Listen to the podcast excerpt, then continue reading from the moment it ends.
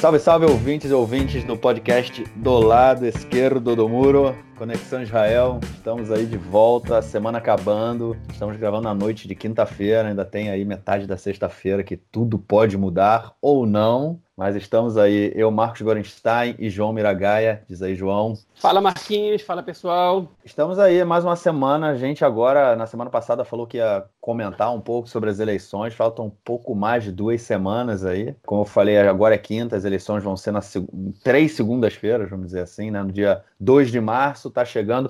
Não é numa terça-feira, né? Porque de acordo com a legislação eleitoral, né? É, a, as eleições elas deveriam ser na terça-feira, só que agora mudou nessa eleição especificamente, vai ser numa segunda-feira e está se aproximando. É, é a terceira rodada de eleição em 11, em menos de um ano, né? Na verdade, quase 11 meses. A primeira eleição foi no dia 9 de abril de 2019, depois a gente teve a segunda em 17 de setembro também de 2019, e agora terceira aí no dia 2 de março. E assim, o Likud e o Kaholavan, né, vão se enfrentar novamente. Eu falo desses dois assim porque são os dois partidos da cabeça, com os dois com mais de 30 cadeiras, entre 35 e 36 cadeiras aí. Hoje eu vi uma pesquisa que também dava isso no canal 12. E uma coisa bem interessante que aconteceu, que está tomando conta né, de, de como essa, essa campanha tem acontecido, tem sido feita, é que se nas eleições anteriores, né, é, o, o Kaholavan, né, o azul e branco e o Likud ficavam disparando um contra o outro, é, principalmente na caso de, no caso de corrupção do Bibi, né, e da incompetência e inexperiência do Benny Gantz, nessas eleições agora a principal questão é o racismo. Mas aí, de repente, talvez o ouvinte esteja perguntando: pô, racismo contra judeus, contra os etíopes, contra os refugiados africanos no sul de Tel Aviv? Não. O racismo é contra a população árabe de Israel. É óbvio que isso não é novo, né? Isso é parte, vamos dizer assim, inerente da sociedade israelense, é corriqueiro, é comum,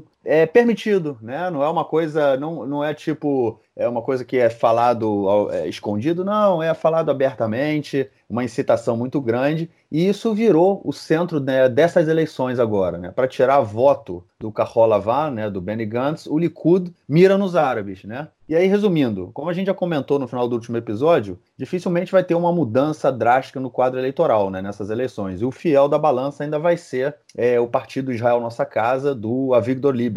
Só que para ter alguma chance de formar o governo, né, mesmo com o apoio do, do Lieberman, o Kaholavan tem que ter o apoio dos árabes, né, para obter a maioria dos, do, do, dos deputados árabes, que nessas últimas eleições foram 13 deputados. Né? E isso vai se dar de duas formas. Ou os parlamentares árabes, né, eles entram para a coalizão oficialmente e fazem parte do governo, que é quase impossível né, que isso aconteça, que a, a lista conjunta, a lista unificada né, dos partidos árabes, eles é, não, não entrariam para o governo, ou que eles apoiariam, apoia, apoiassem tacitamente né, esse governo formado pelo Gantz sem estar na coalizão, né? E aí faria, com esse apoio de fora, é, com que o governo tenha a maioria no parlamento. Só que Deus me livre, né, cara? Como assim ter apoio do, dos árabes no governo? É, e nas últimas semanas, né, a campanha do Likud e de parte né, dos seus aliados, do seu bloco de aliados da direita, tem sido de denegrir a imagem do Kaholavan, dizendo que eles só poderão ter o governo se estiverem ao lado dos árabes, né? ou seja, uma política que tende a discriminar ou criminalizar cerca de 20% da, da população do país. E aí, nessa semana, assim, vídeos nas mídias sociais, declarações de políticos é, e tudo mais né, que pode ser feito para dizer que os árabes não podem estar do governo. Isso teve efeito? Teve, teve efeito. Essa semana, na terça-feira, em um evento, né, num vilarejo árabe, no lançamento de um, de um comitê de mulheres árabes, o Gantz, o Gantz disse que não era possível formar um governo com a lista unificada né, dos partidos árabes, que há divergências muito grandes entre os partidos árabes e o azul e branco, né, o seu partido, e isso tornaria impossível a participação deles no, no, no governo, né, no futuro governo. Isso, por que, que ele deu esse depoimento? Porque no mesmo dia, na terça-feira, em uma na, numa entrevista na, na, na Rádio do Exército, né, o líder da lista unificada, Ayman Odeh, ele disse que não recomendaria o, o nome do Gantz ao presidente para formar a coalizão, a menos que ele se posicionasse claramente contra a proposta de anexação que foi feita aí no acordo do século do Donald Trump e também contra a proposta de transferência populacional né, daquelas cidades que ficam na região do Triângulo, que seriam passadas para dentro do território palestino em troca da anexação feita por Israel. Ou seja, o Gantz deveria se posicionar contra isso, é, contra esses dois temas, né, tópicos, para que a lista unificada apoiasse o nome dele para a construção de, da coalizão. E aí, rapidamente lembrando, né, há setores do, do Van que são bem mais à direita até que setores dentro do Likud, são contra qualquer tipo de aproximação com os árabes, inclusive são contra a solução de dois estados para dois povos, né, como o próprio Moshe Yalon, né, que é um ex-general que era do Likud, era ministro da, da Defesa no, do governo Bibi e saiu e agora é uma das quatro lideranças aí do Carrolavan. Enfim, o que, que, que, tu acha? É, depois eu faço um comentário em cima disso, esses são os fatos aí que aconteceram, mas eu deixo você começar aí com, com as outras informações do tempo. Fala aí, João. Pois é, então vamos lá, vamos ver o que aconteceu essa semana e aí a gente, a gente opina, né? Além disso que você falou, que é uma questão não pouco importante, tá? Aconteceram algumas, alguns outros fatos novos nessa, nessa semana como por exemplo é uma notícia que saiu agora no Aretz, né, que uma fonte ligada ao Partido Judaísmo da Torá, né, e a Duta Torá, que é um partido ultra-ortodoxo askenazita, é, eles disseram que eles, eles demonstraram uma preocupação que no meio do ano é, vai cair caducar o orçamento anual, né? Foi que você tem o direito de uma vez empurrar ele com a barriga quando tem eleições, que foi o que fizeram ano passado. Já teve uma diminuição grande do orçamento destinado às academias rabínicas, né? E este voto, como se fala em hebraico, e os partidos ultra-ortodoxos começando a, a, ficar com medo, porque eles recebem na faixa, né? Ano retrasado foi 1 bilhão e 200 milhões de shekel para sustentar este voto, e no, depois esse valor diminuiu, que já foi um, um golpe para eles, quase 300 milhões é, é, de shekel, foi 900 e poucos milhões de shekel, que eles têm, é, que, que, é mais ou menos, shekel está igual ao real, né, então está falando de mais ou menos um bilhão de reais, né, que é o orçamento destinado às academias rabínicas, as este voto. E, eles estão muito preocupados com isso, porque isso aqui sustenta, primeiro que isso gera muitos empregos para a população ultra-ortodoxa, né, os professores de Yeshivot, é, os rabinos, né, outros funcionários, é, inclusive é, bolsas que os alunos recebem para não precisarem trabalhar. Vale lembrar que boa parte dos alunos, mesmo sendo jovens, já são pais de família, né? E nem todos os alunos são jovens, né? Yeshivot tem gente de tudo que é idade. Enfim, que também, que também são bolsistas muitas vezes. Vale lembrar que pouco mais de 50% da população ultra-ortodoxa israelense, dos homens, né? Da população ultra-ortodoxa israelense trabalha, está inserida no mercado de trabalho. Então, é uma, é um, seria um corte no orçamento que não poderia ser aprovado é, brutal, né? Então, isso pode desequilibrar a balança eleitoral uma vez que os partidos ultra-ortodoxos, de maneira inédita desde 2019, eles estão fechados com Netanyahu, eles não estão não tão, é, cogitando ir para os dois lados. Isso tem muito mais a ver, eu acho, né, com, com a questão é, da, é, é, de quem é a oposição, né, que no caso por causa do Yair Lapid, do que por uma identidade real desses partidos com o Likud, né, não são exatamente partidos alinhados à, à direita em relação ao conflito, também não são tão aliados assim à, à direita econômica e social, né, o, o a favor da intervenção, né, da, da, de políticas assistencialistas, que não é muito a praia do Likud, né, é o, é o oposto do que é o que o Likud propõe. Então essa aliança é muito, ela é muito é, relacionada a oportunismo político e, é, é, e a quem é oposição. E é, em menor grau, principalmente agora que o Netanyahu desistiu da imunidade, a questão da imunidade também, uma vez que os líderes dos dois partidos ultra-ortodoxos, tanto Yaakov Litzman como Maria Deri, do Chas, é, estão sendo também investigados pela, pela, pela, pela justiça e, é, e também em vias de, de receberem uma acusação formal. Então eles também têm esse interesse né, numa mudança na política, é numa mudança na legislação para proteção de políticos que estejam sendo acusados formalmente. Mas enfim, por que isso pode desequilibrar a balança? Porque eles não podem se dar o luxo de ir para umas quartas eleições. Né? Se ficar sem votação do orçamento, esse valor, esse, esse orçamento da, destinado às voto vai cair. E se esse orçamento cai, eles podem ter sérios danos. Então, essa fonte que disse ao Ares, entre outras, né, essa pelo menos que comentou abertamente, diz o seguinte: é, a gente não vai fechar é, acordo nenhum com o Carro Lavando, com o azul e branco. Mas a gente pode ser que não feche com o Netanyahu e que não impeça o governo de um, governo que não seja guiado por ele de existir, porque não ter esse orçamento para a gente seria, seria destruidor. Foi, esse o termo que eles usaram, arsani. Então, é, enfim, isso pode desequilibrar a balança. Se o azul e branco souber jogar com isso, eles, eles vão jogar. Né? Por outro lado, eles, é, é difícil, né? porque o azul e branco tem uma política muito inflexível em relação aos privilégios de, dos grupos ultra-ortodoxos. Mas, enfim, cenas dos próximos capítulos que, que, nos esperam, né? Enfim, além disso, essa semana aconteceu um caso curioso, que foi o fato de que é, o Netanyahu ele se reuniu de maneira sigilosa com rabinos ligados ao sionismo ortodoxo, que estão, que estão ligados ao, ao, ao bloco de partidos Yamina, né? que é um conjunto de partidos de eleitorado fundamentalmente é, sionista ortodoxo, né? que são os ortodoxos modernos, é, os ortodoxos que levam, é, na verdade, que levam uma vida cumprindo os mandamentos, as mitzvot, mas ao mesmo tempo uma vida moderna, trabalhando no mercado de trabalho em todas as áreas, tanto homens quanto mulheres, né? altamente nacionalistas, servem ao exército e tudo mais. Esse, na verdade, o grupo de rabinos dessa população, que são mais ou menos hoje 13, 14% da população judaica israelense que se identifica com essa corrente, eles tradicionalmente apoiam os partidos é, ligados a essa corrente, né, que estão representados pelo Yamina. Só que o Netanyahu, ele, ele mais ou menos, ele percebeu que não está tendo muita variação nas pesquisas, não, não, tem muito como desequilibrar os blocos, né, ele não tem muito como roubar votos do, do bloco da centro-esquerda. O único fator que pode desequilibrar a balança é o maior percentual de votos do eleitorado árabe, o que para o Netanyahu não é bom. Então ele está tentando inverter, ele está tentando desequilibrar o jogo de outra maneira. Ele está tentando tirar votos dos seus aliados para que ele seja o maior partido e com isso ele força o azul e branco a ceder num possível futuro governo de união. Se hoje, se o Likud hoje consegue 42 cadeiras em vez das 33 que eles estão é, é aparentando ter, isso pode ser pode ser um fator de desequilíbrio. Se o, se o azul e branco tiver 35, claramente o Likud vai ser o maior partido e isso pode fa fazer com que com que o azul e branco tenha que ceder e formar um governo de união reconhecendo o Netanyahu como primeiro-ministro e tal. Mas é uma estratégia arriscada do Netanyahu, né? Primeiro porque, enfim, o Smotrich, que é o atual ministro da ministro dos Transportes, pertencente ao, ao partido aí, Hud Leumi, né, que é a União Nacional, ele criticou, que também é parte do Yamina, ele criticou o Likud, disse que o Likud está é, tá, tá, tá, fazendo fogo amigo, né, em vez de estar tá, tá, atirando nos próprios parceiros, isso é uma estratégia burra, é, e, e, uma estratégia burra e desonesta, né, para não dizer mau caráter. Na verdade, o Netanyahu ele, é, ele é muito esperto quando ele faz isso, porque não é ele que publica as postagens, não é ele que faz as críticas. Ele tem é, é, o secto dele do Likud, alguns ministros, alguns deputados, algumas pessoas influentes, e ele põe essas pessoas para disparar contra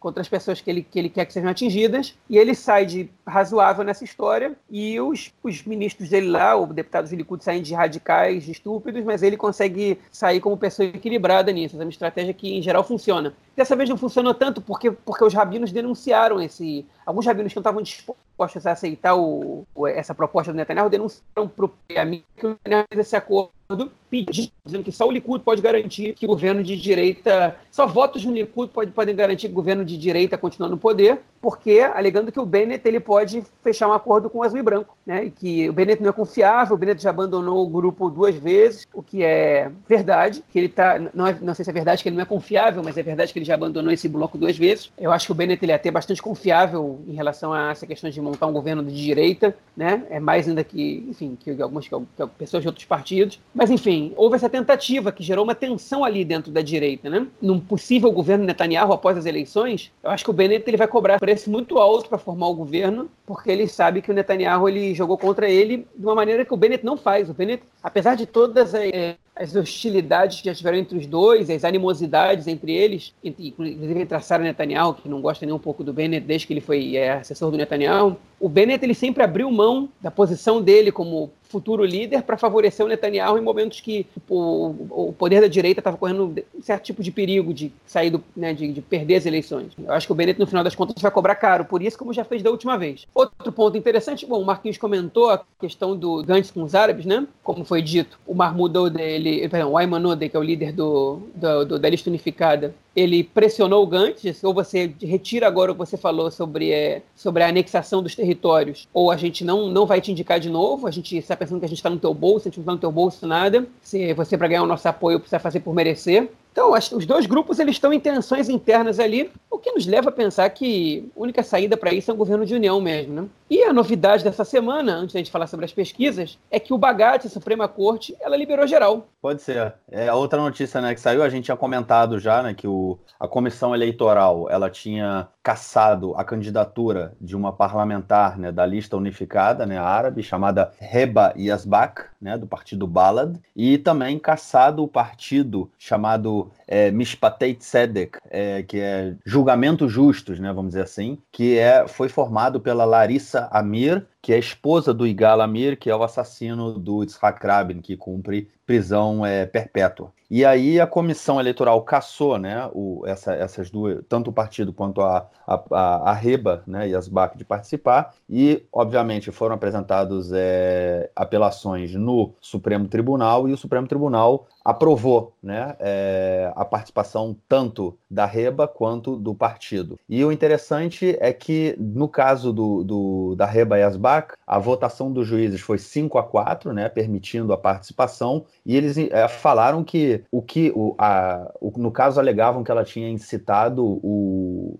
Tinha, tinha feito posts no Facebook há cinco anos atrás incitando o terrorismo. E a alegação do, do Supremo foi que esses posts eram muito antigos, é, não foi uma coisa é, que voltou, que, que se repetiu ao longo desses cinco anos. Ela fez lá essa, essa, esse post há cinco anos atrás e, e não voltou a repetir, então não tinha motivo nenhum para caçar a candidatura dela. E no caso da, do partido é, Mishpatei Tzedek, é, a aprovação do partido, né, pela participação do partido foi unânime, todos os juízes votaram para que o partido pudesse participar, e a alegação deles foi, foi bem interessante, foi o seguinte, é, eles disseram que os propósitos part do partido em si são nojentos, mas sentir nojo pela ideia e proibir o partido de participar nas eleições são coisas é, completamente distintas. Enfim, é, nessa eleição a gente também vai ter aí o partido da esposa do, do assassino do Rabin, que tem como plataforma principal um novo julgamento para ele, porque eles acham que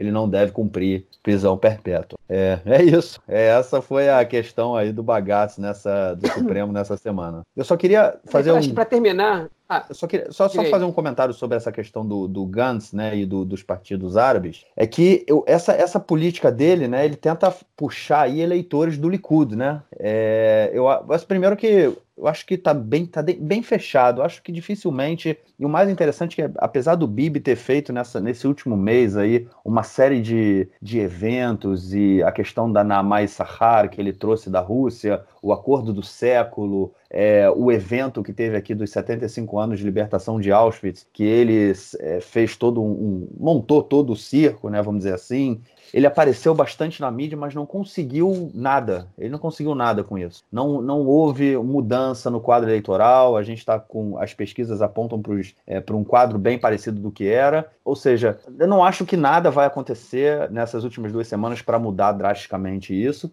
E o que o Carrola Van tenta fazer aí, mais uma vez, eu acho que graças ao acordo do século, é, primeiro, botou o Carrolavar e mostrou: ó, vocês não são de centro-esquerda, vocês são de centro-direita, na melhor das hipóteses. Muito bem, parabéns. E agora, com essa coisa de se afastar dos partidos árabes, o Carrolavar, ele, se, ele, o que é o azul e branco, né, ele está cada vez mais próximo do Likud. Né? Qual é a diferença do Likud para o azul e branco?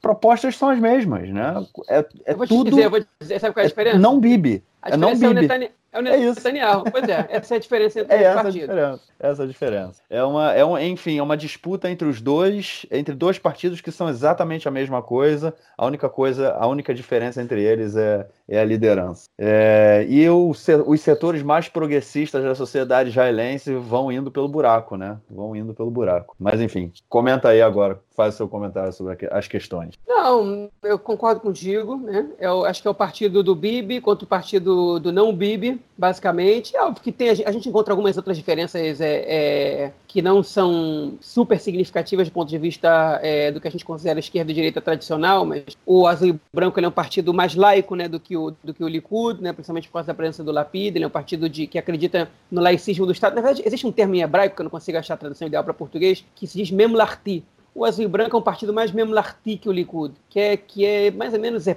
uma, uma é, mistura entre é, estadista e, e, público, né? A favor do bem público. Acho que o Azul e Branco é. é um partido é, é, que, ele, que ele, ele é menos personalista e, e, é, do que o Likud, nem sei claramente, né? E é menos. É, ele, ele, ele, acho que ele tem uma, uma mentalidade ainda um pouco mais próxima do que era a direita a direita liberal sionista, né? tanto os sionistas gerais quanto o Likud de algum momento, algumas alas do Likud de algum momento. O, o Likud de hoje em dia ele virou um partido é, que hoje em dia a parte dos cientistas políticos consideram populista, né, da direita. Eu não gosto muito dessa, desse termo, é, nem para a direita nem para a esquerda, mas é, acho que o Likud virou um partido é, é do estilo conservador, é, é, profanador de fake news, é, que nem vários que a gente vê por aí, né, propagador de fake news, na verdade. Enfim, é, um, é essa nova direita que está aparecendo em muitos lugares aí que, que, é, que ela não é muito amiga da democracia, a meu ver, né? É, com, ataques a, a, com ataques à justiça, né, com, com uma política econômica ultra neoliberal, né?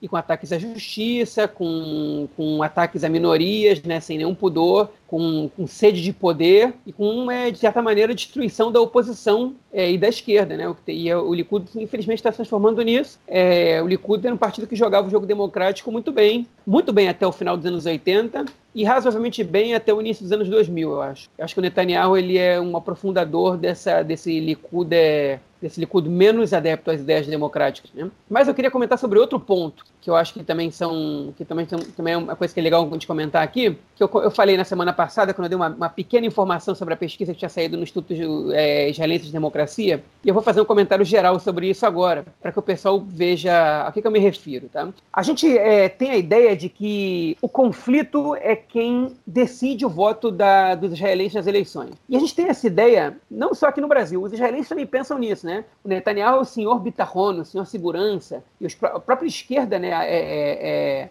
acredita que o Netanyahu ganha porque ele consegue transparecer essa imagem do único líder, único que pode dar segurança para o povo de Israel, né, mais do que todos os outros, e, e, por isso ele ganha as eleições. Pode ser que isso seja verdade, mas as pesquisas que têm sido feitas nas últimas quatro eleições, ou elas mostram uma mudança de tendência, ou elas mostram que isso não é exatamente uma verdade. Eu vou começar por 2015. Em 2015, o Camilo Fuchs, que é o principal estatístico e pesquisador de, de eleições em Israel, ele fez essa pesquisa perguntando dos temas é, abaixo, qual deles é o que mais influencia no seu voto nas eleições? Em 2015, 53% disseram custo de vida e questões de bem-estar social. 24% disseram as ameaças, as ameaças à segurança. 9% disseram o processo de paz. 9% disseram questões entre religião e Estado. 1% disseram a governabilidade. E 4% disseram outras razões. Né? Ou seja, o conflito mais segurança deu 33% né, do, do, dos votos. Conflito, na verdade, acordo de paz. Né? Então, é uma minoria, né, né que, que 53% votam pensando em questões econômicas, mas isso em 2015. Tá? A gente pensa, será que isso foi só em 2015, que tem muito a ver com, com que as, as manifestações por, por, justiça social que tiveram em 2011, estava né, muito fresco aquilo ali, será que tem a ver? Enfim, né, tá, um, um, dos economistas fez o relatório ali, o Emmanuel Trachtenberg tinha entrado para as fileiras do Avodá, do Partido Trabalhista, né, do Mahanet Sioni nesse momento, que era a junção do Partido Trabalhista com o Atnoam. E aí a gente vai para as eleições de, de é, fevereiro, na verdade de abril desse ano, uma pesquisa, na verdade, feita em março de 2019, e essa pesquisa feita em março, ela, ela mostra para a gente o seguinte: quando foram perguntados né, qual é, é o, o, fator mais importante para o seu, seu voto, uma pesquisa um pouquinho diferente, 46% responderam questões sociais, 23% responderam as questões relacionadas a conflito e paz, 11% responderam o candidato a primeiro-ministro. E 5% responderam a composição da lista, né, do partido. Ou seja, outra vez o conflito aí apareceu como o segundo, com 23%, que está se repetindo o percentual mais ou menos, né? E aí eles fizeram essa pergunta de novo em setembro, né? E em setembro, essa aí já não foi, uma, não foi uma pesquisa científica, foi uma enquete, uma coisa que eu achei no canal 13, e aí deu o seguinte: 31% alto custo de vida, né? 30% relações entre religião e Estado, 25% a situação de segurança, 10% outras causas e 4% é, a criminalidade. E aí, o Instituto Israelense de Democracia vai fazer uma, uma, pesquisa, pelo menos com três perguntas, foi o que eles divulgaram até agora. A primeira questão foi a seguinte: né? eles dizem uma frase e você diz se você concorda com ela ou não. Os acordos do século apresentados pelo, pelo externamente pelos Estados Unidos, okay, eles têm como objetivo influenciar as eleições de Israel. 46% dos judeus disseram que sim, 68% dos árabes disseram que sim. E aí eles foram ver os judeus que disseram que sim, 33,5% dos judeus de direita concordam com essa frase, 69% dos judeus de centro concordam com essa frase e 78% dos judeus de esquerda concordam com essa frase. Aí depois eles perguntaram que o dia das eleições deve ser um dia de folga, né? um dia, é, é, um, um, feriado, só para quem vota. Quem concorda com isso? 75% dos judeus concordam com essa frase e 36,5% dos árabes concordam com essa frase. Ou seja, os judeus acham que quem não vota tem que trabalhar, os árabes acham que tem que ser feriado para todo mundo, né? Nesse dia, curioso, né? Os árabes eles é, votam menos, em menos proporção que os judeus em Israel. E a pergunta que é semelhante à das outras, né? Que assunto influencia mais né, é, na hora de você votar, que a gente falou na, no podcast passado, 32% disseram as investigações sobre Netanyahu, 21% o, o alto custo de vida e da moradia, 18% a situação de segurança, 11% questões relacionadas à religião e Estado, 7% relação entre judeus e árabes e 11% não sabem. Ou seja, o conflito ele está aparecendo constantemente na faixa dos 20% a 24%, né? na verdade até menos, né? se foi 18%. Né? Entre 18% e 24% o conflito aparece. Então, o conflito ele não faz, um, ele, ele não é, motiva mais do que três, do que um, um quarto, né, da população israelense a votar em um candidato ou em um partido. As questões sociais elas influenciam bastante mais. Nas né? quatro pesquisas apareceram na frente do conflito é, e as, as, investigações sobre Netanyahu aparecem muito forte aqui nessa, nessa última pesquisa. O que, o que dá para a gente a sensação de que essa eleição realmente é um plebiscito para o Netanyahu, né? Fica ou não fica? Então a gente está vendo aqui que é por um lado, parece que a questão do conflito está largada por aí, mesmo com a proposta do Trump, é, as pessoas já abandonaram o conflito e a, a, própria segurança, os israelenses não acham que as eleições vão, vão modificar muito a questão de segurança do país, ao que parece, né? e que questões sociais elas vêm ganhando mais terreno, mas que eles estão muito preocupados com quem é o líder que governa o país. Isso, por um lado, é, é bom, porque Israel é um país um pouco mais normal, né, mais parecido com os outros países do mundo, e, e, e esse era o grande objetivo do sionismo, né, que Israel fosse um país igual a todos os outros, ainda que seja o único Estado judeu. É, por outro lado, isso é um problema, porque a população israelense ela já é, não, não considera mais o processo de paz como uma coisa importante, como um elemento importante na hora de votar. E isso faz com que políticas que sejam, são um pouco perigosas, né, como, por exemplo, a anexação de territórios é, é, é, palestinos é, ocupados unilateralmente, elas, elas possam acontecer e que possam prejudicar de vez uma situação de paz com os vizinhos da gente. E a gente tem que lembrar que já tem quase 20 anos, tem já 16 anos que acabou, 15 anos que acabou a última intifada, né? Então a população parece que ela está passando esse trauma e esquecendo essa situação. É importante que não se crie um clima para uma próxima intifada. Mas enfim, acho que isso a gente pode tocar mais assunto no próximo bloco, quando a gente voltar a falar sobre sobre o, os acordos do século do Trump. É isso. Vamos então, já que você deu a deixa, vamos então aí para o próximo bloco, onde a gente vai falar de política externa, vamos dizer assim, a reação dos palestinos na ONU e outras coisinhas mais que aconteceram na ONU essa semana. Essa semana, na terça-feira, o presidente da autoridade palestina Mahmoud Abbas, ou Abu Mazen, ele foi à ONU para falar sobre o acordo do século apresentado pelo Trump. É, como todo mundo ficou sabendo, a gente comentou aqui, né, os palestinos, eles é, de antemão, eles já falaram que não aceitariam um acordo, e como a gente também comentou aqui, foi um acordo que foi feito sem nenhuma participação palestina, né? E como muitos críticos fizeram, falaram também, é, o acordo basicamente abrangeu todas as exigências israelenses é, em relação ao conflito, resumiu tudo, dando aos palestinos 50 bilhões de dólares em investimentos, caso eles aceitassem a proposta do presidente americano. E então o Abu Mazen foi à ONU falar teoricamente, qual, o, o que eles gostariam de ver no acordo, o que, que eles fariam, o que gerou também alguma é, reação do público aqui israelense. E o João vai trazer aí algumas informações que foram ditas e, e pelo Abu Mazen na, no Conselho de Segurança da ONU. Diz aí, João. Pois é, o Abu Mazen foi até o Conselho de Segurança da ONU é, para debater o acordo do século, né, proposto pelo Donald Trump, né, é, em conjunto com o Netanyahu e o Gantz, pelo jeito. Enfim, além de todas as críticas que a gente já sabia que eles iam fazer, porque já tinham feito na reunião da Liga Árabe, como que esse é um acordo é, que, não, que não conta com um dos lados, né? Uma, é um acordo feito entre os Estados Unidos e Israel, sem incluir os palestinos nem sequer na programação do acordo, que é unilateral, que é absurdo, né? Que deixa, enfim, além de tudo isso que eles tinham comentado já antes, que não é abrir mão de Jerusalém e tudo mais. Ele fez um discurso politicamente muito inteligente, né? Que uma das primeiras coisas que ele falou foi o seguinte: quem de vocês que está aqui presente concordaria com uma proposta dessa? Que é uma coisa óbvia. Acho que é, é, a gente pode argumentar o quanto quiser se os palestinos realmente querem um acordo, se o Abbas está disposto a fazer um acordo ou não, né? se, se eles aceitariam alguma proposta. Mas o fato é que esse acordo não, jamais seria, aceito, seria sido aceito por nenhuma liderança no mundo. Né? Não é, não é, porque não é interessante, porque, porque ele dá menos do que, do que já foi oferecido antes. Né? É uma proposta que, que ela, que ela é, ignora pontos que são cruciais para as demandas da, é, do nacionalismo palestino, como, por exemplo, ter direito a estabelecer sua capital em Jerusalém Oriental. Né? O espaço que o Trump designa para ser a capital do, é, do futuro Estado palestino são as, os bairros de Jerusalém Oriental que estão do outro lado do muro ou da cerca, né? porque parte do muro que divide Israel da Cisjordânia, né? É, ele é parte muro, parte cerca, mas são os bairros que estão do outro lado, que são uma minoria de Jerusalém Oriental. Então, é, são, é, uma proposta que ela, ela não atende a demandas básicas que Israel já tinha, de, de determinada maneira, evoluído a ponto de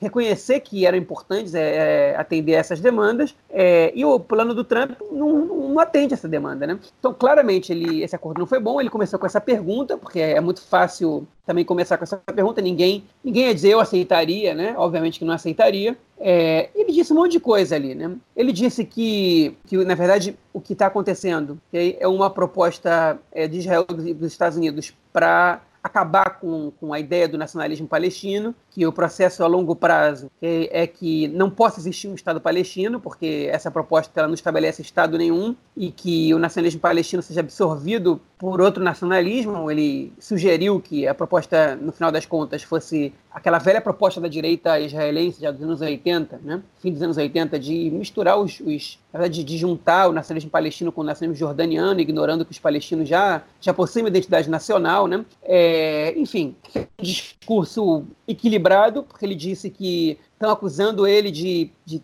de, é, de, a partir de agora, começar a agir com violência. Ele disse que não vai agir com violência, que eles já abriram mão, eles já, eles já renunciaram à violência já tem tempo, que não é essa a ideia, que mesmo, mesmo discordando de tudo, eles não vão agir com violência, que não podem aceitar uma anexação de territórios que são deles, mas que a violência não é, não é uma possibilidade para eles. Né? E, enfim, existe gente na sociedade israelense que discorda disso. Recentemente, o Gadi Taub, que é um, um é acadêmico da Universidade Hebraica de Jerusalém, que era um cara de direita, de esquerda até dois anos atrás e deu uma volta de 180 graus aí, virou mudou para a direita, né, hoje em dia é eleitor do Likud, ele diz que não adianta é, a autoridade palestina dizer que, que renunciou à violência, porque não faz mais atentado, e se eles, se eles continuam propondo é, ou batendo na tecla de que algumas propostas, é, de algumas propostas deles, né, de algumas exigências que vão ser impossíveis chegar em um acordo, como a volta dos refugiados palestinos ou é, renúncia sobre Jerusalém Oriental, etc. Eu particularmente discordo bastante do Gad e tal.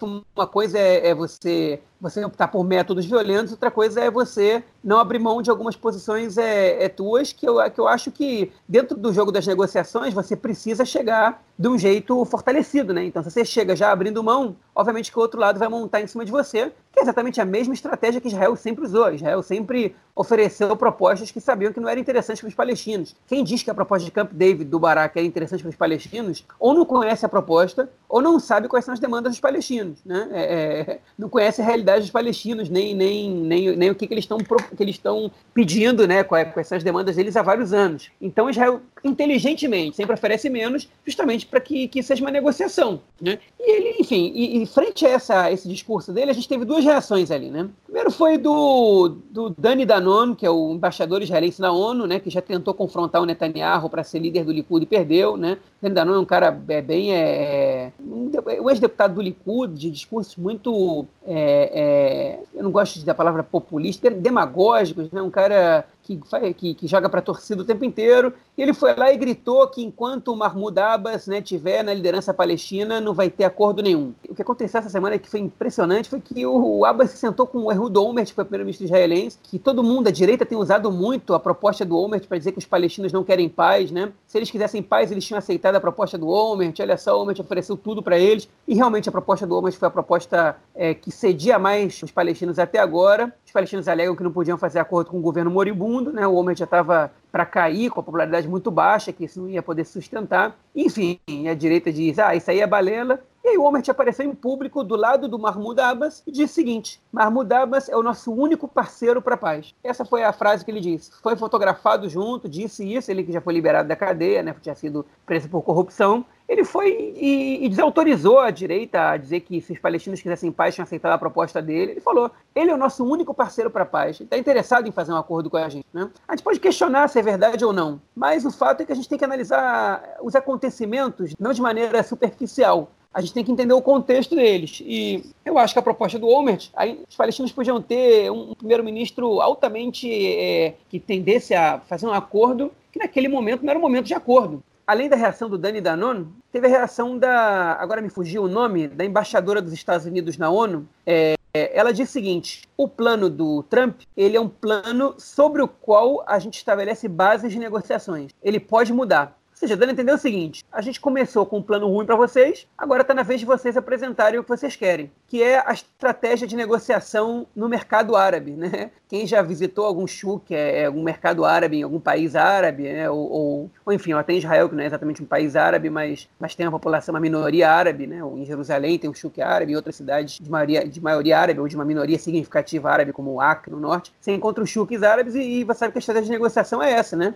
Alguém, é, eles oferecem um preço muito caro, e aí você oferece um preço muito mais baixo, e cada um vai cedendo um pouquinho, o que o Trump fez foi ele ser o vendedor nesse caso. Ele ofereceu um preço muito alto e está esperando os palestinos é, é, darem o preço muito baixo deles para começar a negociação. Né? Ou o contrário, se alguém quiser, se alguém quiser dizer que o Trump ofereceu um preço muito baixo, está esperando os palestinos pedirem o, o preço alto por ele, de, de, deles. É, eu, quando fui para o Egito, é, a, a, nossa estratégia de negociação nesses mercados era assim: eles ofereciam um preço para a gente, isso é parte da cultura, né? a gente já sabia que o preço oferecido ele é mais alto que o, valor, que o, que o, que o valor do produto realmente, e a gente virava virava as costas e, e, e desistia de negociar porque aí o próprio vendedor já, já diminuía o preço antes de a gente ir embora. E aí a gente oferecia metade do valor que ele estava oferecendo para a gente pela segunda vez. Olha, dava mais certo do que a gente viu outros compradores conseguir, né? É uma questão cultural, acho que o Trump ele está tentando fazer negociação de chuk, de mercado popular com a autoridade palestina. Só que a política internacional, ela não funciona exatamente dessa maneira, né?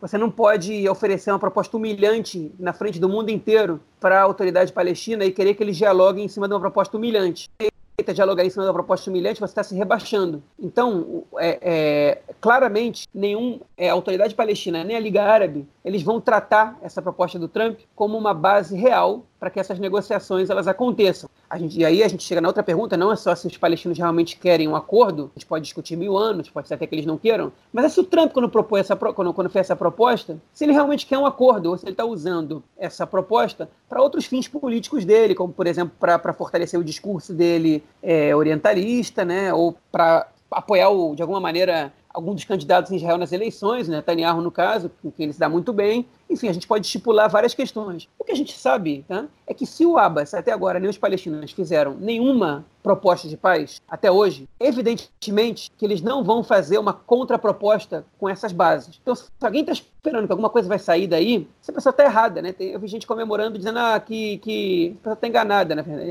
Não vai sair nada daí. Né? E aí, o único que você pode fazer é ameaçar, é dizer, bom, então a partir de agora vai ser assim, como foi dito. Cada vez que vocês recusam, vocês vão, vocês vão ganhar menos. Só que esse ganhar menos, ele não é interessante para Israel. Porque quem pensa que para Israel é interessante ir anexando os territórios, também está enganado, porque até que chega um momento que você é obrigado a anexar tudo que está ali, e você é obrigado a dar cidadania para os cidadãos árabes que estão ali. E isso acaba com a razão de ser do movimento sionista, que é ter um Estado judaico na Palestina, né? É razão original, na Palestina, por, porque esse era o nome do, do território durante o Império Otomano é, e durante o mandato britânico, ou em Eretz Israel, na terra de Israel, como preferir. A razão do sionismo é estabelecer um Estado judeu nessa região. E se tem tem uma maioria árabe, né, você não vai ter Estado judeu nessa região. Então, a anexação ela não é positiva para Israel. É uma bomba relógio que é negativa para Israel. E é impressionante como, como parte da, da, da, direita e do centro né, não percebem, não se dão conta disso. Quem se deu conta de que essa proposta do Trump ela é positiva para as suas demandas, mas tem que tomar muito cuidado com isso, é o, é o Naftali Bennett e o partido dele. Eles não se manifestaram sobre essa proposta porque eles se negam a reconhecer qualquer direito dos palestinos de ter um Estado. Então, é, eles estão quietinhos, falaram em oportunidade histórica, nisso, mas não falaram no Estado palestino. Falaram essa é oportunidade de anexação, essa é uma oportunidade de anexação de todos os territórios, tá? Da, é, é, de Judéia e Samária, é, dos assentamentos, de tudo. Eles querem, né, já estou falando de anexar, na verdade vocês falaram de tudo, ou exceção dos assentamentos e do Vale do Jordão, que é a proposta histórica do Bennett, mas algumas fontes do partido também disseram essa semana para o Aretz, né? Essa semana o Aretz veio com algumas notícias interessantes, mas com fontes é, que falaram em off, que eles não podem falar em Estado palestino, eles não podem aceitar uma proposta que fale em Estado palestino. Então, acho que o Netanyahu, ele, com a base dele da direita, ele não tem sustentação também para aprovar um, um, é, é, esse projeto do Trump, se fosse o caso. Né? Então, o que só me convence que isso daí é uma balela, não vai, não vai a lugar nenhum. Ele só pode gerar políticas unilaterais, que é justamente o que a direita criticava quando Israel saiu de Gaza. Né? É, a direita criticava, mas o Netanyahu votou a favor da saída de Gaza, diga de passagem. É, eu acho que tem muita coisa aí é, que, que ainda vai ser discutida. É, eu concordo com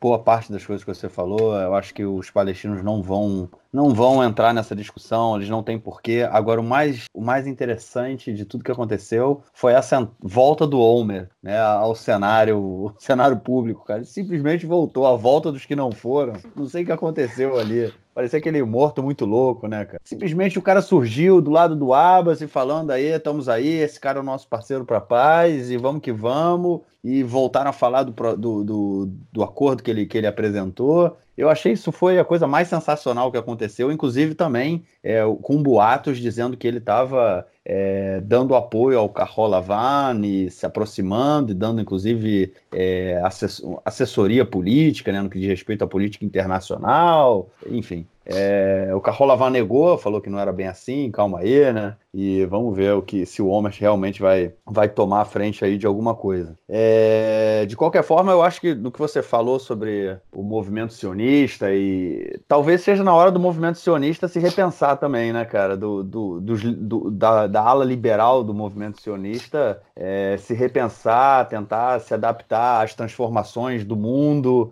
às identidades nacionais, identidades coletivas que se transformaram aí ao longo desses últimos 100 anos, desde que o, o movimento sionista, mais de 100 anos, né, desde que o movimento sionista começou a, a colonização aqui da, da Palestina, ainda na época do, do Império Turco-Otomano. Eu acho que chegou a hora da gente repensar muita coisa, cara. Eu sei se, se o que a gente pensar, se o, as ideias do movimento sionista daquele período, elas ainda têm espaço no, nos dias de hoje e em, em ordem para que a gente possa ainda manter uma, um, vamos dizer assim, uma soberania judaica para que o povo judeu possa se autodeterminar e se, e se definir né, enquanto povo, é, talvez a gente tenha que repensar uma série de questões aí, como questões nacionais e questões de como se organizar nacionalmente dentro desse espaço de terra aqui, que também é reivindicado por um outro povo. Enfim, é muito, é, é muito, é, é assunto para outros podcasts. Acho que nem para um só, né, cara? Ou para outros podcasts. Mas a gente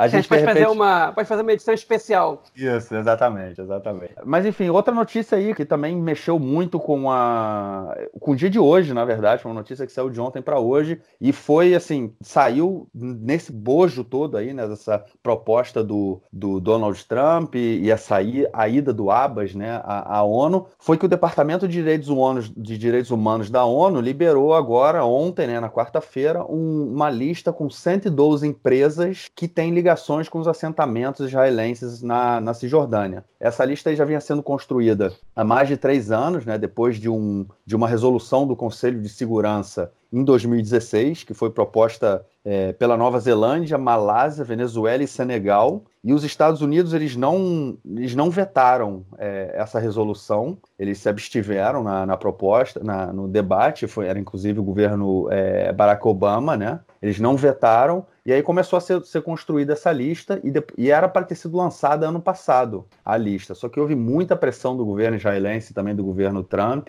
e agora, nesse período aí de duas semanas depois do lançamento do Acordo do Século e tudo mais, finalmente é, eles soltaram essa lista com 112 empresas israelenses que, assim, ele, elas, tão, elas foram empresas que não necessariamente são empresas de assentamentos, né, que são têm sede nos assentamentos, mas são empresas que elas contribuem de qualquer forma com a existência né, desse, desses assentamentos. Empresas de ônibus que fazem transporte, empresas de combustíveis, né, de posto de gasolina que, que existem nos assentamentos, supermercado, telefonia, construção civil, a Coca-Cola também está listada, tem também a, aquele site, né, booking.com, né, que faz de, de, enfim, hotéis e casas. Tem a Airbnb, né, que inclusive a Airbnb ela teve, ela sofreu uma pressão muito grande dos, do movimento BDS, né, para para retirar da, das suas listas é, casas né, no, nos assentamentos. É, eles falaram que iam retirar, depois voltaram atrás e, e ainda é possível, através do Airbnb, alugar casa em assentamentos. E essa divulgação fez com que é,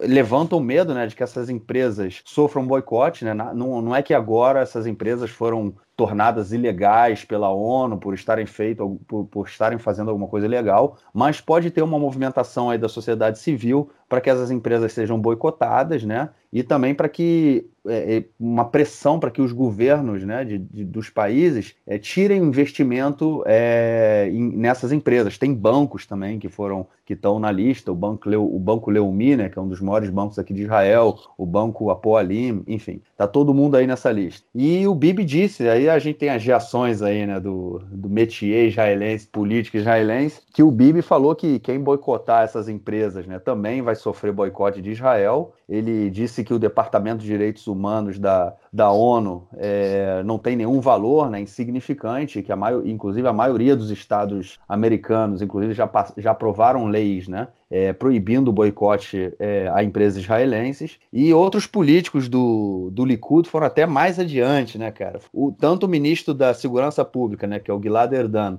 e o ministro do Exterior, o Israel Katz, né, Israel Katz, eles falaram que essa lista ela é antissemita. Né? E o, o Ruven Rivlin, o presidente de Israel, foi no mesmo sentido. Ele não usou antissemita, mas ele foi no mesmo sentido, assim, de discriminação contra judeus, enfim. Completamente descabida, na minha opinião, essa crítica, dessa forma, né? É, pode se criticar, mas dizer que é antissemita aí é demais para o meu visual, vamos dizer assim. E o Benny Gantz, né, disse que era, era um dia negro para os direitos humanos, e o Yair Lapid disse que a comissária dos direitos humanos da ONU é a comissária dos direitos de terroristas. E também continuou, né? Tipo, o Amir Pérez, que é do, do Avodá, né? Que é o líder do partido desse bloco, né? Que é o Avodá, Gesher e Meretz, disse que eles são contra esse tipo, qualquer tipo de boicote, né? É, e essas decisões que ele chamou de super, é, supérfluas da ONU e que vão lutar aí para manter a economia israelense estável e o emprego dos israelenses. Mas o mais interessante é que o Meretz ele é a favor do boicote das empresas dos assentamentos, né? O Meretz ele não, não ele defende o boicote a, a, a, aos assentamentos.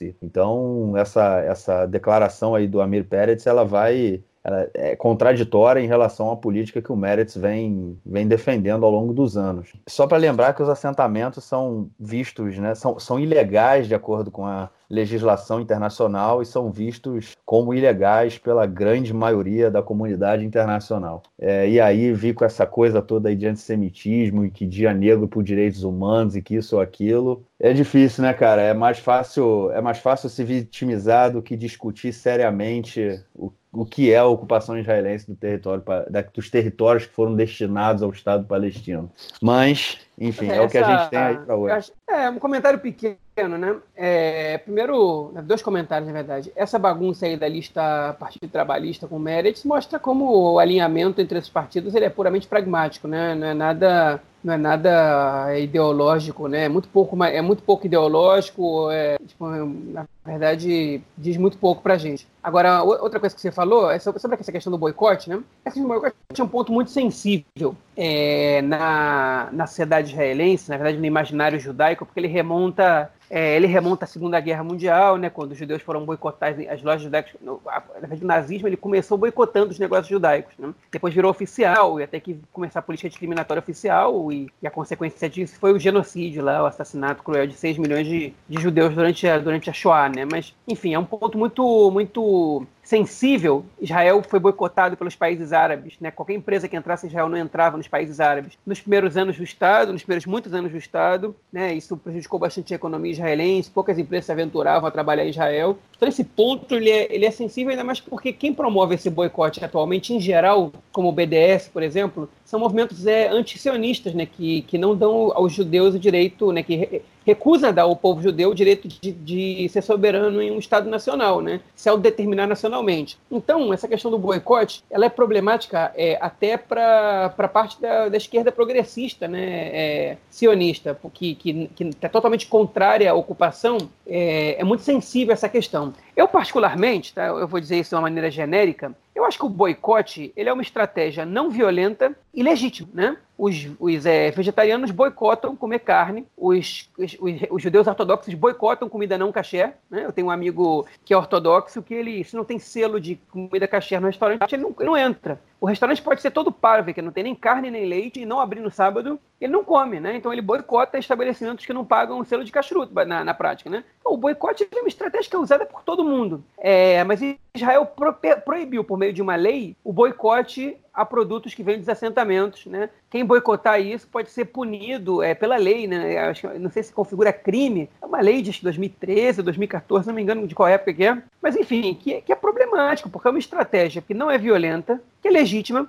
e que é uma luta política que, que também é legítima, você pode concordar, discordar, eu acho que ela é totalmente legítima, e que, que, é, que é combatida como se fosse ataque antissemita, né? Esse, esse é o grande problema. Por exemplo, é, é, o, teve um professor da Universidade de Ben Gurion, né, em Bercheva, chamado Niv Gordon, ele escreveu um artigo há 10 anos dizendo que o boicote aos produtos é, israelenses ele era era uma, era uma arma legítima, né? E explicava como era uma arma legítima e eficiente, né? E, e de, de certa maneira parecia até que ele estava estimulando que essa fosse a principal é, bandeira, o principal meio do, de, da luta contra, contra a ocupação. E ele foi ultra massacrado em Israel pelo comentário que ele fez. Eu acho o seguinte, a gente pode debater se o boicote ele é certo, ele é errado, se ele resolve, não resolve, tudo isso pode ser debatido. É, e, e, a gente também tem que compreender o que, que remonta a falar de boicote. Mas a gente também tem que entender que a gente não pode ser desproporcional. Boicote não é atentado terrorista. Né? Boicote não, não, não assassina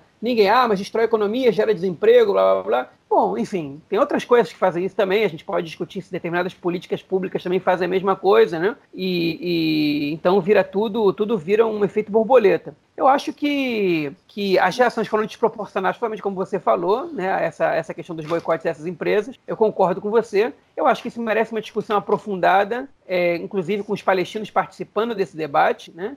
A gente gostando ou não gostando, o boicote é uma estratégia que ela é legítima e a gente é, precisa aceitar essa estratégia e precisa entender por que estão boicotando os produtos dos assentamentos, né? Não é Israel inteiro que está sendo boicotado, são os assentamentos. É, então, eu acho, acho que realmente você, é. Você tocou aí no não, ponto é, central, é, que é um, é, um, é um boicote dos assentamentos, né? É um boicote das empresas que elas funcionam nos assentamentos, não é vamos boicotar Israel. Então, acho que você, a gente tem, é, é, é, tentar remontar isso a um período da Alemanha nazista, de que os judeus foram, foram boicotados inicialmente, eu acho que é, um, é de um apelo, de uma falta de sensibilidade e de uma manipulação no uso do Holocausto que é uma. Mas acho que, que funciona, é um... entendeu? Para algumas pessoas funciona. Não, essa, funciona. Essa, óbvio essa que funciona. É por, é por alguns, isso que é usado. Alguns políticos, é, alguns políticos eles, é, eles podem usar isso de maneira maniqueísta, mas é, na população isso funciona porque o trauma existe. Sim, né? O trauma existe. E aí, e aí as, as pessoas compram esse argumento é, honestamente, né? Elas acreditam realmente nisso. É, agora, enfim, a gente tem que comentar é o seguinte: um dos argumentos que eu mais escuto é, mas vai deixar um monte de palestino desempregado, vai lá perguntar se eles querem isso, né? E olha, eu conheço gente que boicota produtos que usam trabalho escravo ou semi-escravo, é da Nike, ou sei lá, por exemplo, você falando na Nike, pode ser até que, que a Nike não use, mas a gente, quando era pequeno, pelo menos se falava isso, que usa trabalho é, semi-escravo de tailandeses, de vietnamitas, lá no, no extremo oriente, lá da, no, no, sudeste da Ásia. E você podia falar a mesma coisa, ó, mas se a Nike sair de lá, ou se a empresa sair de lá, eles vão ficar todos desempregados. E isso justifica os maus tratos aos trabalhadores, né? Qual é a outra ferramenta que você tem se não boicotar esses produtos que são produzidos lá, né? Então eu acho que o boicote ele, ele é para isso que ele serve. Né? É para isso que ele serve. É para pesar no bolso da empresa, né? Ah, mas alguém vai ter que pagar o preço. Mas fosse por essa lógica, ninguém ia boicotar a África do Sul do apartheid, porque, por, tipo, porque senão ia prejudicar os negros que, que são os subempregados lá e que iam ficar, que iam ficar desempregados. É, tipo, essa lógica ela, ela não é uma lógica inteligente, porque o boicote ele existe em, em boicote, sanções, né? Existem em vários. É, é, é, é uma estratégia política que acontece em muitos episódios, né? É, é, na história mundial, na história contemporânea principalmente. É, enfim, e eu acho que, que a gente tem, tem que lidar com o boicote com, com as proporções que ele, que ele realmente tem e analisando as causas. É justo boicotar um, um, produto que é, que é produzido nas, nos assentamentos, nas colônias? Eu acho que isso, isso, pode ser legítimo, sim. Se você é contra a ocupação, se você acha que a ocupação é uma coisa desumana, que é uma coisa ilegítima, né? Se é uma coisa que, que, que oprime o povo palestino, eu acho que você pode é, boicotar sim sem nenhum problema. Eu acho que isso é. é, é eu não sei se eu estou é, disposto a fazer esse boicote, eu vou ter que querer cortar na minha lista tudo que eu teria que cortar, né, é, tudo, que, tudo que é produzido lá, mas talvez seja um ponto a se pensar sim, sabe? É, é para mim, eu digo, para outras pessoas, enfim, a pessoa decidiu, a União Europeia decidiu que essa é uma política que eles, que eles querem boicotar, que eles estão achando que está errado, é, que a ocupação está errada, que, que o uso de mão de obra barata palestina está errado. Então, eles têm o direito de propor esse boicote, sim. Não adianta ameaçar, não, é, Israel, porque Israel também precisa do mercado internacional, então não adianta dizer a gente vai boicotar de volta. Como é que você vai boicotar de volta toda a União Europeia, né? Não vai, isso não vai acontecer. Então, enfim, vamos, vamos colocar as coisas de devidas proporções, entender o que é legítimo e o que não é legítimo e lidar com a realidade. A ocupação é uma coisa ruim e ela precisa, é, a gente precisa caminhar para que ela termine. Existem várias formas de terminar a ocupação. O próprio governo de Israel parece estar, estar optando por uma delas, que é a anexação dos territórios. É, vamos, vamos, vamos trabalhar para que ela termine, né? para que os palestinos eles possam ser cidadãos legítimos de algum país, né? e eu espero que do, do, do estado deles, né? e, e que a gente não precise passar por situações confortáveis como essa. Mas, infelizmente, hoje em dia, isso gera descontentamento global. É isso. Então vamos para o nosso último bloco, onde a gente vai ouvir o comentário do esporte do nosso camarada Nelsinho Burg.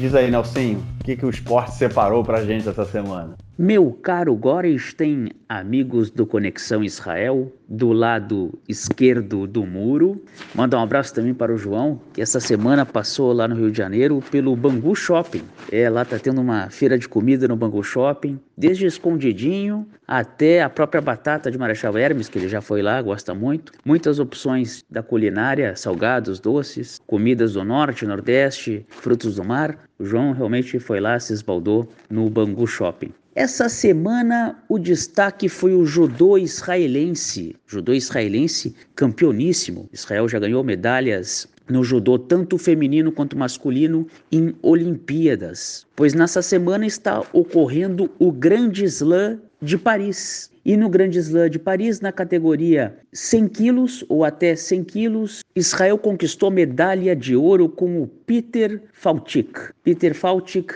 conquistou a medalha de ouro, foi lá, viu e venceu. Levantou a bandeira israelense no lugar mais alto do pódio e conquistou a medalha de ouro para orgulho de todos nós. Um outro detalhe interessante também desse campeonato em Paris foi o encontro entre o judoca israelense Sagimuk, medalhista olímpico, com o seu amigo iraniano, o Said Molaei, um encontro que eles tiveram agora em Paris durante o Grande Slam, eles que tiver, fizeram amizade porque chegaram a disputar algumas lutas e se encontraram e ficaram amigos, o que dentro de Israel, numa grande parte foi motivo de orgulho, dentro do Irã deu alguns mal-estares, né? Pelo menos foi isso que foi divulgado pela imprensa. É isso aí, o esporte ele está aí para congregar, para unir as pessoas, unir os povos, mesmo quando pode haver algum tipo de conflito. Né? Essa era a ideia, pelo menos, do Barão de Coubertin. Então, o nosso Sagui encontrou seu amigo Said e eles bateram uma foto bonita. O, o Sagui divulgou essa foto em redes sociais e isso ganhou o mundo. Era isso nessa semana. Um grande abraço. Eu sairei de férias, estarei um período no Brasil, mas mesmo assim espero estar continuando a mandar os boletins esportivos aqui para o lado esquerdo do muro no Conexão Israel. Um abraço. Valeu, Nelson, show de bola. A gente espera você semana que vem com mais notícias aí do esporte israelense. Bom, João, a gente fica por aqui então. É isso aí, vou ficando por aqui. É, vamos ver semana que vem mais informações aí sobre as eleições israelenses, chegando ao seu quase final. Vamos ver se a gente vai para o quarto round ou não. A gente se fala. Falou, Falou, pessoal, um abração aí, até semana que vem. Valeu, João, grande abraço.